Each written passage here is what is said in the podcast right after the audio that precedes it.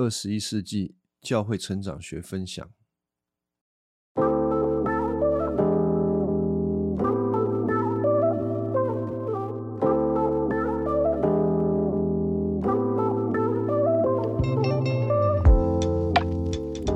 们先谈一个状况，从现象来说，教会会有一个光谱，一边是新兴教会，一边是传统教会，啊，这是很容易观察到的。要让信徒成长，所用的方式，两种教会也非常的不同。大致上来说，新兴教会会强调了圣灵的工作啊，以及我们要在圣灵当中来操练恩赐。那传统教会呢？一般而言，我们观察传统教会对于所谓新兴教会圣灵的工作，都会相对排斥。但是在最近几年当中，我们也看到许多的呃传统教会也开始在开放了。但我们不讨论这个，我要强调的是，一般概念上，传统教会是比较强调圣经的学习。像神学的学习啊，你要读经啊，这些的啊，这是一种大致的归纳。但是我会认为这中间有很多的误会的地方需要被讨论，特别是圣灵的工作与上帝的话，似乎呃，如果这样来看的话，就是被拆开来，好像是说有了教会有圣灵的工作。生命的成长也是靠圣灵的工作，而在面对读圣经当中所产生许多的神学问题，以及这个世界上面一些非信徒对信仰、对圣经的质疑，并没有办法去获得解决。有的时候，教会可能会采取一种方式，就是你信就好了，你不需要在每一件事情上面都明白的这么透彻。而这样子的方式很容易让信徒他的整个信仰的结构沦落为一种个人化的，或者是个人意志上面的，就是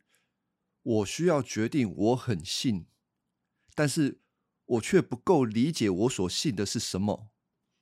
然后呢，一方面教会又说你要顺服接受教会的教导，所以你看到很多人都跟你一样，哇，这么样的信。那你就想说，那应该不会信错吧？反正大家都这么信，即便我有很多的问题，我想要先在这边做一个小小的回复这个状况，就是圣经是上帝的话，它有这个世界上面绝对的智慧，以及解释这个世界的权威。当我们是真正的明白圣经。它里面的真理是足够用圣经的真理来批判这一个世界上面我们所谓的世间的小学、哲学，或者是任何一种的宗教形式，当然也包括了科学啊。因为有的时候啊，那个只要谈到科学的东西，教会好像就不知道要怎么样去回应了。好像是科学主宰了这个世界，人的应该要怎么信，信些什么东西，而不是圣经。其实啊，是我们对圣经的学习还不够，还不够的成熟。如果保罗活在今天这个时代，他绝对不允许这样子的事情发生，他一定会极力的抗辩到底。啊！但是我也在此说明，我的立场是：真正的科学，它必定会跟圣经里面的神学是相符合的。而另外一方面，圣经并不是在教导科学，我们在神学跟科学上面没有感觉上好像没有办法调和在一起，绝对不是圣经的问题，而是我们在理解圣经上面的问题，还有。我们目前对科学的掌握度的问题，而构成基督徒信仰的基础，并不是科学，而是神学。啊，我讲神学的时候，我意思在说的，就是你对圣经正确的理解，而这些理解一定会帮助你对整个世界观有一个本于圣经的解释，并且这些解释一定会指向耶稣基督以及他所给我们的福音。所以回到我刚刚所讨论的，除了新兴教会，那传统教会好像比较看重读圣经、学习神学这件事情。可是，在很多的情况之下，我们在阅读圣经的时候，可能会缺乏对圣经通透的理解，而失去对整本圣经的应当看到的焦点。所以呢，一方面好像很认真的在读圣经，而另外一方面却只是抓到圣经上面比较容易理解的字面上面的意思，然后来应用。却没有办法在每段经文的段落当中延伸到福音，而最后读圣经不过就是比别人有更多的知识背景上面的认识，却没有办法使人对神有更深的信靠。而倘若我们在读圣经的时候，只抓到那些字面上神吩咐我们的、命令我们的那一些呃经文的话，我们。很容易就会变成律法主义，然后要求信徒你要做一个回应神的信徒，却不知道神为你做了什么。最后呢，教会可能会越来越僵化，就好像呃基督徒就是听教会的，然后每个礼拜来打卡啊团契，而对神的认识只能停留在知识上面啊，或者是。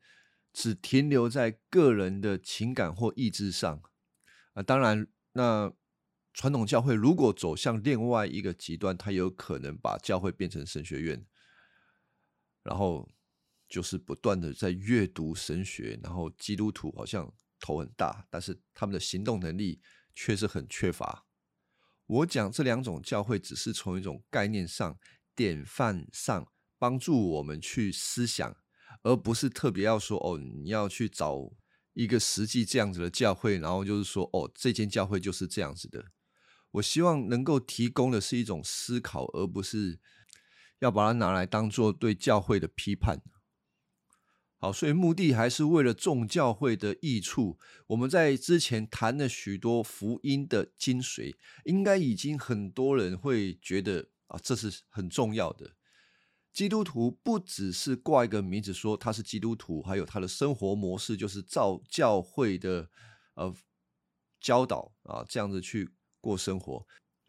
而是我会这样子过生活的原因，是因为我更多的明白耶稣基督以及他的福音啊，所以我们这个第六章啊，就是这一本书的第二部分的最后一个段落。福音更新的工作，什么叫做福音更新的工作呢？就是我们前面谈了这么多，福音是什么？福音的精髓是什么？福音不是宗教。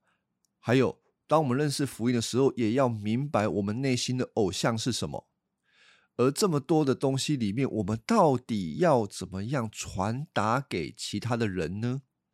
要用什么样的方式工？跟工具来传达给其他的人呢？凯勒牧师就提到了两个很重要的大部分。第一个是你需要祷告，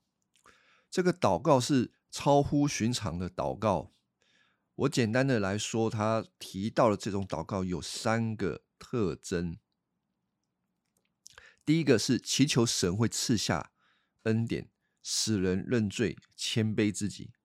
第二个。对教会的兴盛、失丧者的得救，充满了怜悯与热忱。第三个，渴望更认识神，见他的面，瞥见他的荣耀。好，这三点为什么凯勒牧师会说他是一个超乎寻常的祷告呢？我很概要的来观察这三点啊，就是。这三个特征都跟我们自己的需要无关，而是着重于自己在神面前是一个什么样的人，还有对福音的施上者该采取什么样的态度，还有自己要更多的渴慕看见神的荣耀。福音更新的工具，另外一个凯勒牧师所说的就是重生福音。福音的要素，我们先谈福音的要素。凯勒牧师强调的是重生，以及单靠恩典得救，使自己不活在宗教里面，而教会需要不断的强调这件事情。那如果不是重生福音，将会发生两种状况，这跟我们开头所讲的相当有关系啊。第一个状况是，他的生活将会离开因信称义以及悔改。转而看重一个基督徒有外在的教会生活，就是说，他会遵照教会给他的吩咐去过生活，去聚会、灵修、祷告、侍奉啊，什么都会做。问题是，他会认为基督徒就是根据这些东西来生活的。哦，基督徒原来就是，嗯，本来没有在教会生活嘛，现在有在教会生活嘛，平常有小组，这个就叫做基督徒。然后吃饭前面会先谢饭祷告啊，仅止于此。但是他在真理、在知识上面所产生的与主的关系与信念会很缺乏，而这样子的教会啊，它其实很需要有一些。很实质的神学教育来巩固他们的信仰啊，不然啊，信徒会有很多的问题。教会若没有帮他们解决的话，他们有可能会对于他们目前所生活的形式感到疑惑，而他的信仰啊，可能就会越来越薄弱，直到他发现外面的东西是更好的。更美的、更实际、更实在，而且大家都讲真话，活得真实又快乐。而相对在教会的生活而言呢，他会发现有些东西似乎只流于形式，而教会所给他的这些彼此的团契、关怀、爱、帮补这一些东西，再也没有办法满足他的时候，他会离开教会。因为撑着他，使他能够有一个外在的基督徒信仰生活的样子，而他缺乏的是那一个从圣经而来神的话，如何成为福音，深深的进到他的心里，成为信念。简单的来讲，就是他跟神缺乏那一个根深蒂固的救赎的关系，而另外一个会因为没有重生福音。而走向的另外一个极端，就是他们可能会接受一些正统的教义，却没有把福音传到人的心里，带出悔改和喜乐的生命成长。然后他们会对自己的神学正确感到骄傲，感到满足，好像你要找到一个最正确的、最全面的神学的教导，是教会最重要的一件事情。而这种教会通常会伴随着呃自以为意，扮演着神学警察的角色，对其他神学不够纯正、不够完全的教会群体就会有轻视，并且会有争辩的态度。他们的行动，就是刚刚所讲的这些行动，正好显出他们所得到的这些神学正确的神学。他们的心并没有被福音改变，而这两种啊，刚刚讲这两种状况，一个在强调一种外在的形式啊，你要过基督徒的生活；一种是强调脑袋里面的知识，而最后都会把信徒带到律法主义里面，靠行为来称义。我很想要解释一些盲点啊，就是有些基督徒可能会认为传统教会在概念上面就是爱讲圣经、爱讲神学，爱讲圣经、爱讲神学是没有办法给人生命的，这是一个很大的误解。特别要解释，在我们要明白这个误解之前，我们需要先厘清什么叫做基督徒该有的生命？难道基督徒的生命就是勤劳？敬钱、乐意服侍、爱人如己这些吗？啊，如果听众你觉得基督徒的生命灵命的成长，就是让一个人可以更勤劳、更尽钱、更愿意服侍、更愿意牺牲这一些，那我会挑战你，在新约最勤劳的就是法利赛人，然后最热心侍奉的就是扫罗啊，把基督徒全部抓来关。而信主之后的保罗，如果你要把信主之后的保罗成为基督徒的生命，应当有的生命的样式，那可能会跌破我们一般而言所认为的基督徒生命的那个样子。保罗他会说他自己是常常软弱，常常忧心，他会感到焦虑，甚至他在传福音的事情上面常常碰到令他不光彩的事情，他会被阻挡，他会被人鞭打。他会被他的同胞陷害，甚至有的时候他会睡不着，有的时候要忍受饥饿，有的时候没有东西吃，没有地方住，甚至有的时候连能够保暖的衣服都没有。这是保罗实际的情况，可是他会很坦诚的跟弟兄姐妹说，这就是他，这就是他所经历的这一切，虽然是受苦。但是他却喜乐，因为他知道他忍受这一些并不是没有目的的，他忍受这一些一切都是为了主的缘故，为了传福音的缘故。而保罗的生命，如果我们把它当作是所谓基督徒该有的好生命，跟我们习以为常基督徒该有的生命，我觉得这样子一比较起来，实在是差太多了。那我们怎么使一个基督徒？可以从现在而像保罗呢？记得吗？福音就不是宗教，它不是一种威胁利诱，说你不像样，或者你看看你要像保罗才能够得大奖赏，这都是宗教。也许保罗可以成为我们的一个标杆，但是让我们能够效法的一个原因。也唯独只有这个原因，就是重生福音。除非一个人彻底的知道他跟十字架上面的耶稣有什么样的关系，不然你要他活得像保罗，那他只会样子有一点像保罗，可是他的内心却不是因着福音来驱动他的，所以他有的时候可能在行动上面做得很好，他会骄傲。或者他有的时候可能没有做到，他会沮丧。啊，或者是看到有一些不如他懒惰的人，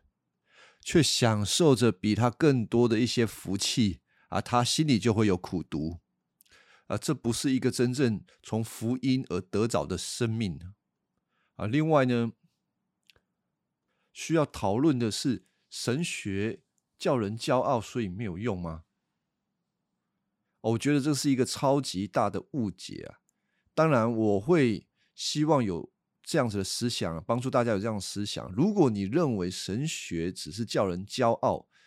这一个信念就会成为你的神学，然后你也会骄傲，你会因着你没有学神学而骄傲，因为你已经在用你的神学来批评其他。读神学的人，当然很有可能你批评的对。有一些人学了神学，学到头很大，但是他们的四肢却很小。重点已经不在于说你批评的对，批评不对，而是你已经把你自己所认为的东西给绝对化了。我会这样子说啊，神学给骄傲的人啊，就是强化那一个人的骄傲。如果神学给虚心饥渴、想要认识神的人，那就会强化那一个人对神的爱慕啊，他会谦卑下去，他会继续的谦卑，因为他知道这些神学是帮助他更认识福音。好，所以呢，对的神学加上饥渴的人会有对的生命，错的神学加上饥渴的神学可能会使人离开福音的生命，就是他会进到宗教里头。对的神学。加上骄傲的人啊，就会产生大头症的生命但是我相信听众一定能够听出我想要强调的，就是我们需要有神学，对的神学，加上我们是一个饥渴慕义的人，我们会产生信靠福音的生命。然后凯勒牧师提出，应用福音改变人心的方式有几种，啊，有四种啊。第一种就是讲道来重生福音啊，不断的去讲福音。你每次讲道的时候都要讲福音，然后呢，你需要透过每一段经文来阐明这段经文当中关于基督以及他的救恩的含义。而不只是阐明圣经中关于一些待人处事的生活原则，就是强调基督为你做了什么事情，他是怎么样的爱你，为你舍己，而这件事情怎么样影响你的心，而不是把圣经当作是生活智慧通，帮你解决生活大小事。还有第二种福音怎么改变人心呢？就是要训练一般的信徒。作为领袖，把福音传给别人啊，这个是在他们生活当中可以做的。不管你在家庭或者是职场，你的邻居，让这些人可以去讨论福音的要素。因为如果你没有操练，你没有讨论的时候，你可能只是概念上面你听，但是你要讲，多讲几次，互相的操练，然后你才能够学习这些知识啊，并且。实际的使用啊，第三个呢，就是在小组施工中来带动，那这跟前面这个也算是很有相关性的啦，让大家可以谈谈自己的需要跟重担啊，互相帮助彼此的带导，在福音当中来服侍呃小组团契当中的每一位。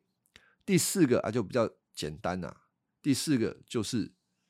聊天。你用聊天使用福音改变人的心。如果你明白福音是什么，它跟一般人的宗教价值彻底的不同的话，最能够使人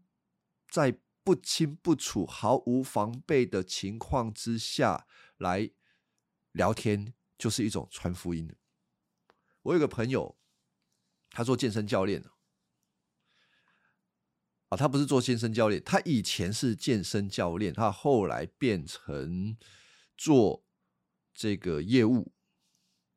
那在健身房当中，他跟许多的同事就是生活在一起嘛，一起工作啊，啊，吃饭的时候大家一起吃饭啊。那他们对这个，呃，我这个朋友就很感兴趣，他说：“你是基督徒啊？”然后因为这些非信徒当中是。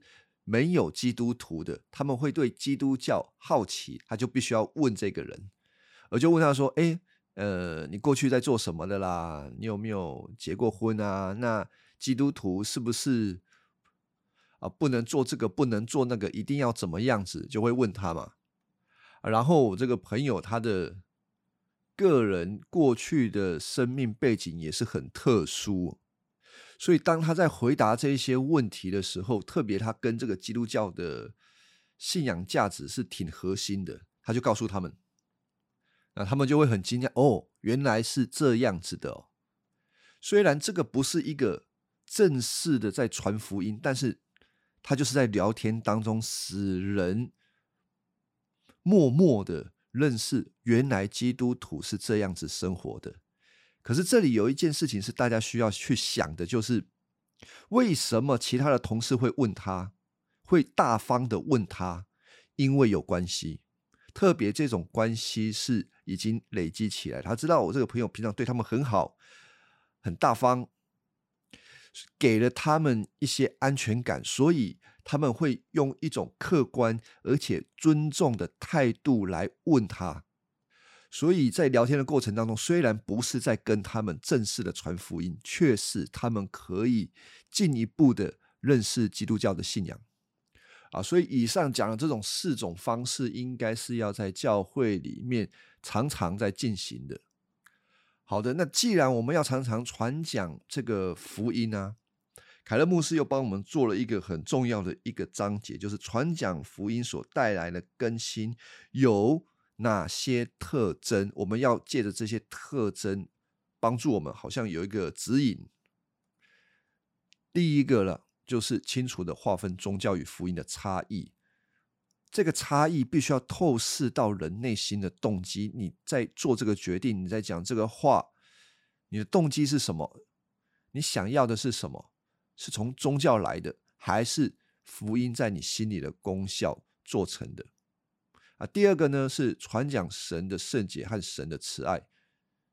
已经充分表达恩典的丰富。神的圣洁跟慈爱两个东西其实是相冲突的。如果我们要把它拆开来看的话，因为圣洁就意味着神是圣洁的，他拒绝污秽的事情。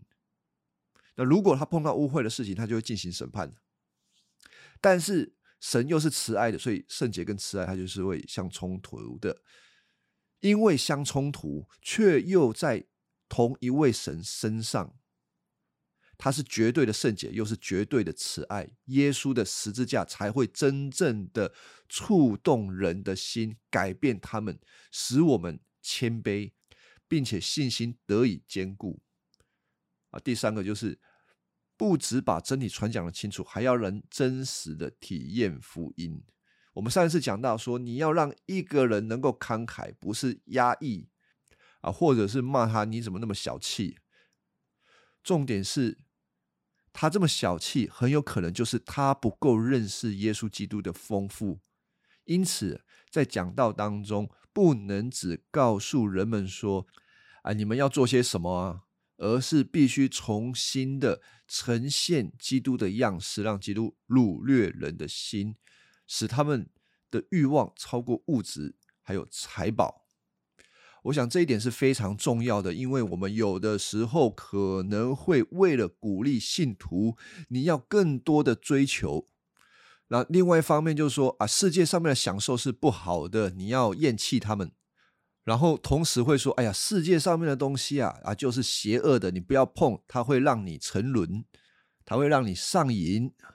然后你就一直讲，一直讲啊，最后就是唠叨啊。在福音当中，你怎么使一个人离开次好的而转向更好的？有一件最重要的事情，就是你要向他。清楚的呈现那最好的到底有多好，让那一个最好的来吸引那一个人。如果你不是用耶稣基督，不是用福音来吸引那一个人，那只不过是你把那一个人的欲望给压制住，并不是真正的解决问题，而最后他有可能受不了，然后就离开教会了。好，第四点。是用每一段经文来传讲基督，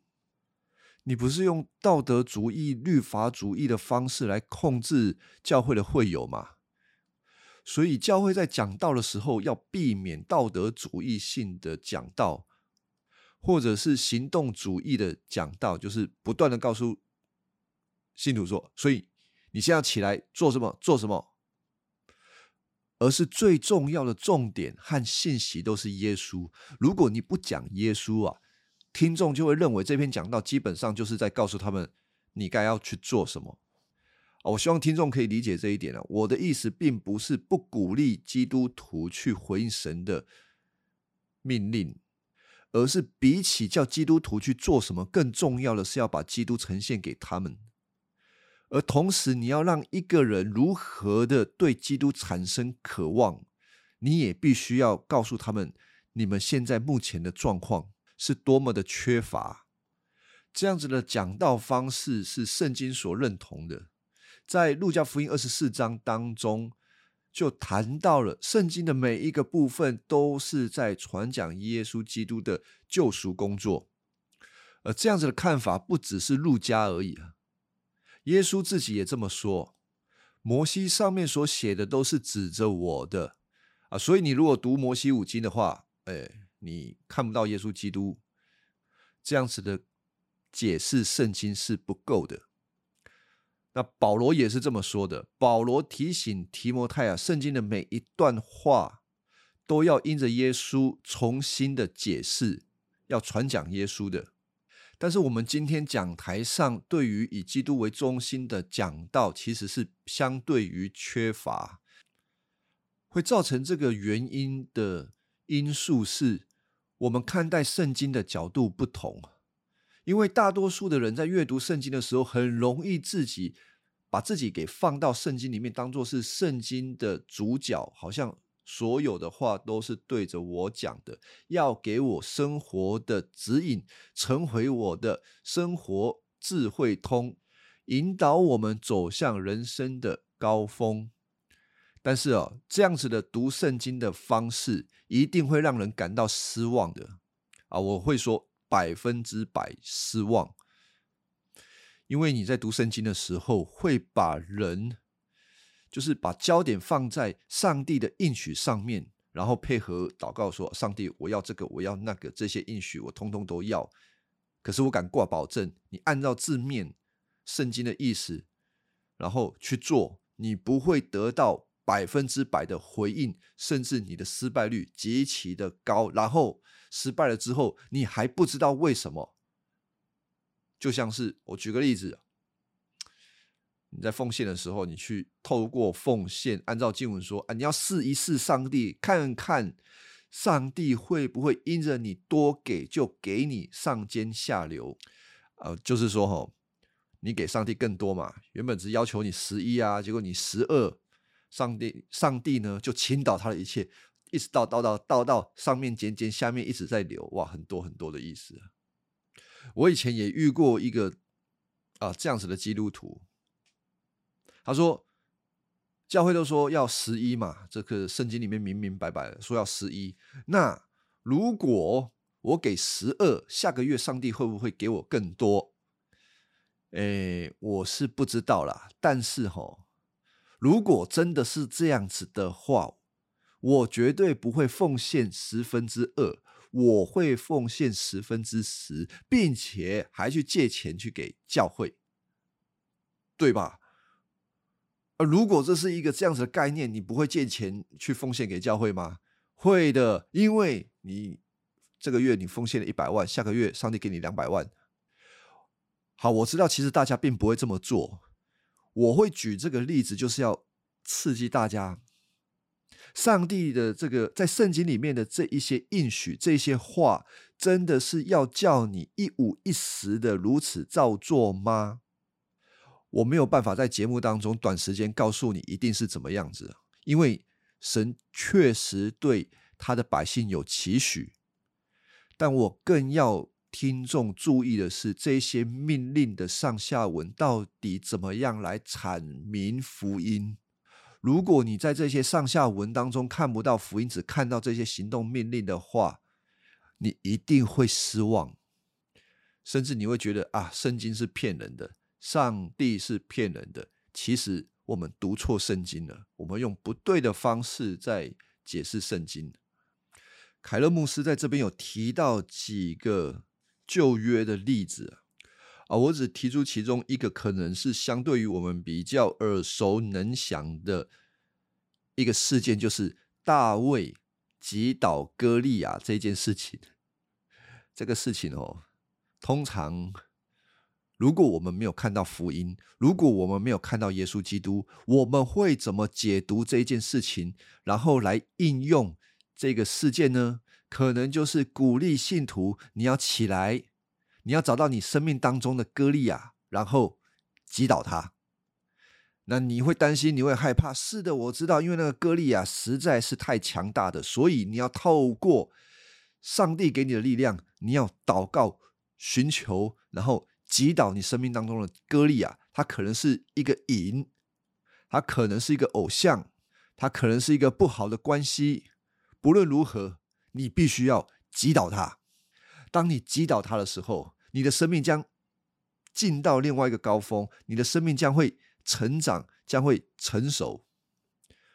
好，那我们这样子来解释应用这段事件的时候，我们得到了什么？我们得到了一个生活智慧通嘛，得到了一个如何活的一个好方法。可是这跟救恩有关吗？跟救恩跟耶稣都没有关啊啊！也许有些听众现在马上就会想到说：“哎呀，确实我们会有生活上面的需要，我们需要击倒我们生命当中的歌利亚啊。”那你讲的这么远，救恩我知道，我我已经得救了，我为什么还要注重这个呃关于救恩的事情？我为什么不要好好聚焦于我要如何处理我生命当中的问题呢？没错，问题就在这里，救恩。福音才能够帮助你彻底的解决你生命当中的问题。虽然这个问题不是在你还活着的时候会得到完全的解决，但是你会因着救恩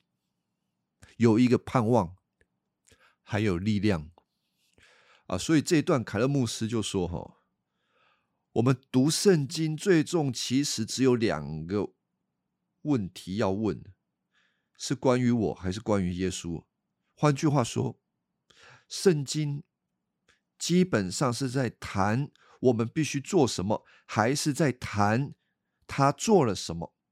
想想大卫和歌利亚的故事，如果我认为大卫和歌利亚的故事是要给我一个效法的典范，那么这个故事其实就是在谈我，他是在劝勉我。必须拿出信心和勇气去打败生命当中的巨人。但如果我认定圣经最终是在谈主和他的救恩，如果我从这个观点来读大卫和歌利亚这个故事，会把无数的重担卸除，让人如释重负。旧约。这段经文的重点是，以色列人根本没有办法面对这一名巨人，他们需要一位非凡的英雄来为他们出面迎战，代替他们去应付这亡命的危机。而神赐下的人一点都不强大啊，反倒十分的弱小。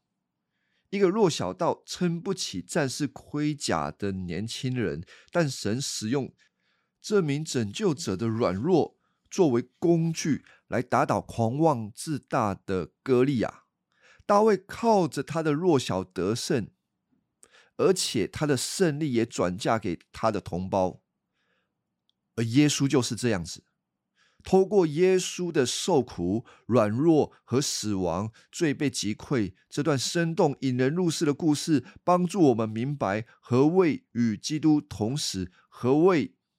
与他一同高升、一同作王。耶稣是最终的得胜者，我们真正的得胜者。